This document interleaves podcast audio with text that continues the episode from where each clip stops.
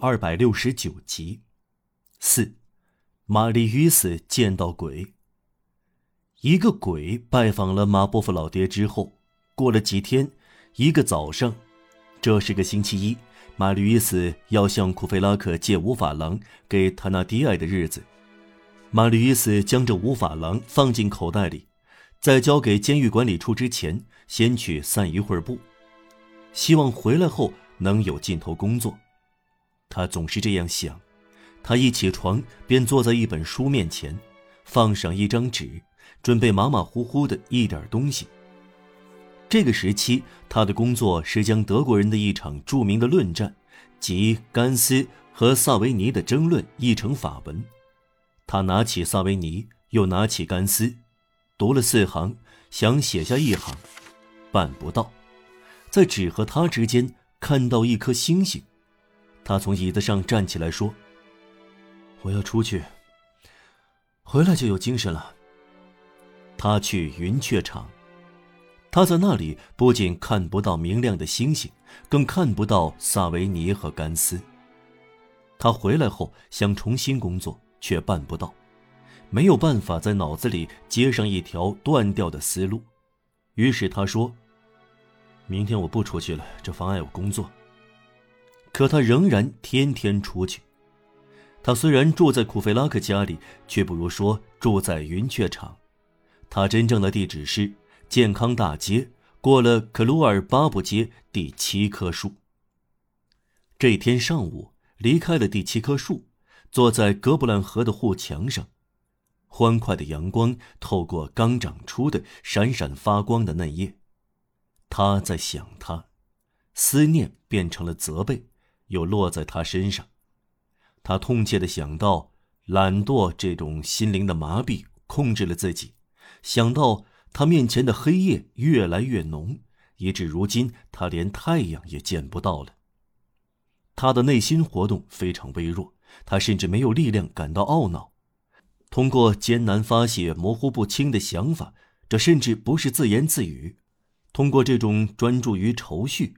他对外界还是有感觉的，他听到身后、身下、格布兰河的两岸传来洗衣服的捣衣声，他的头上鸟儿在榆树间周啾鸣唱，一边是自由、无忧无虑、有意飞翔的悠闲自在，另一边是干活的声音，这使他陷入深深的遐想中，几乎在思索，这是两种快乐的声音。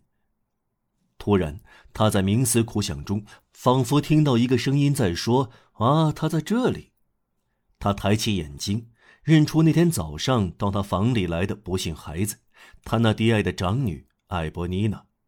现在他知道她的名字了。奇怪的是，她越穷越漂亮，同时迈出这两步，好像她不可能做到。她实现了双重的进步，迈向光明和困苦。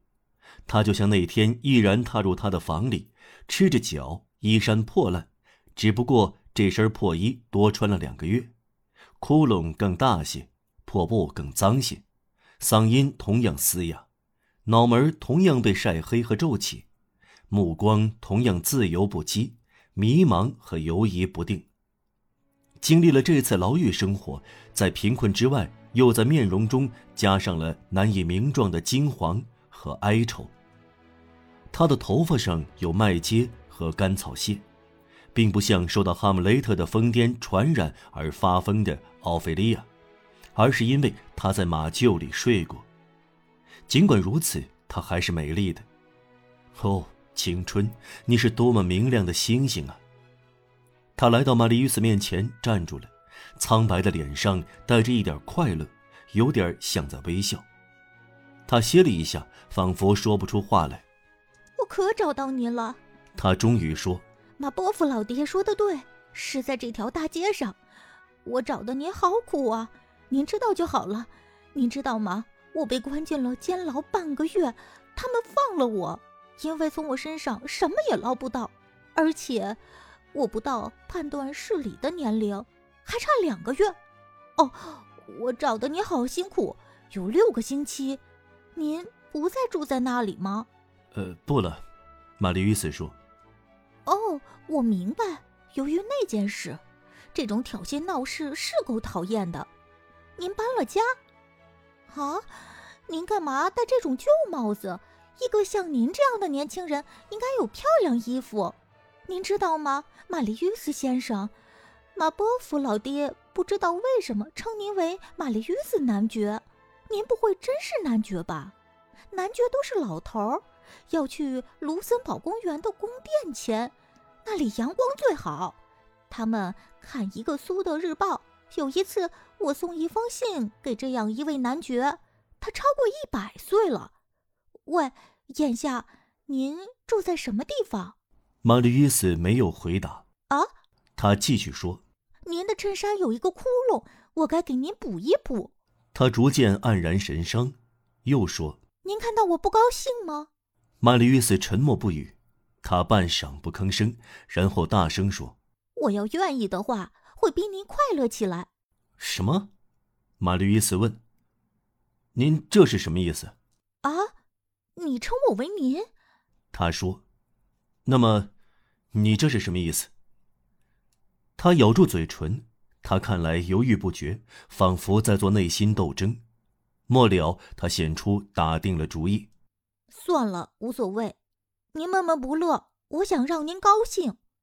您要答应我笑一笑。我想看您笑，看到您说：“啊，很好。”可怜的玛丽约斯先生，您知道，您答应过我，凡是我想要的东西都给我。是的，你说吧。他死盯住玛丽约斯，对他说：“我搞到了地址。”玛丽约斯脸色变得苍白，她身上的血全都涌向心脏。什么地址？您问我要的地址。他仿佛做出努力，又添上说。地址您不是清楚吗？是的，玛丽约斯凄凄哀哀的说：“那位小姐的地址。”说出这个词，他深深的吁了口气。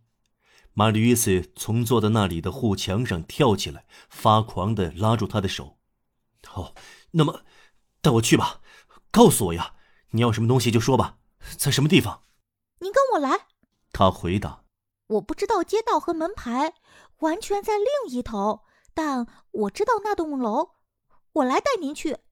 他抽回他的手，说话的声调会令一个旁观者难过，却丝毫没有触动如痴如醉、欣喜若狂的玛丽·约斯。哦，您多么高兴啊！一片阴翳掠过玛丽·约斯的脑门，他抓住埃博妮娜的手臂，向我发个誓。发誓？他说。这是什么意思？嘿，您要我发誓？他笑起来。你的父亲，答应我，埃博妮娜，向我发誓，不要把这个地址告诉你的父亲。他吃惊的转向他。艾博尼娜，您怎么知道我叫艾博尼娜？答应我对你说的话。但他似乎没有听到他的话。这样好吗？您叫我艾博尼娜。玛丽约斯同时抓住他的两条手臂，看在上天的份上，您倒是答应我呀！注意我对你说的话，向我发誓，不要把你知道的地址告诉你父亲。我父亲？他说。哦，是的，我父亲。放心吧，他在牢里。再说，我管我父亲干嘛？但是你没有答应我，玛丽约斯大声说。您还是放开我呀！他说，发出哈哈大笑。您摇得我好厉害，好吧，好吧，我答应你，我向您发誓，要我干什么？我不会把地址告诉我父亲，行了吧？就这件事，谁也不告诉。玛丽·约斯问：“谁也不告诉？”现在，玛丽·约斯说：“带我去吧。”马上，马上，来吧！哦，看他多高兴。他说：“走了几步，他站住了。您跟得太近了，玛丽·约斯先生。”让我在前面走，像这样跟着我，却又不像跟，不该让人看出像您这样一个年轻人同像我这样一个女人在一起。任何语言都表达不出这个孩子说“女人”这个词所包含的意思。他走了十来步，又站住了。玛丽·伊斯赶上了他，他向身旁的他说话，但没有转向他。对了，您知道您答应过我一件事吧？玛丽·伊斯在口袋里摸索，他在世上只有这五法郎是准备给他那低爱老爹的。他掏出钱来，交到艾博妮娜手中。他张开手指，让钱币落在地上，阴沉的望着他。我不想要您的钱，他说。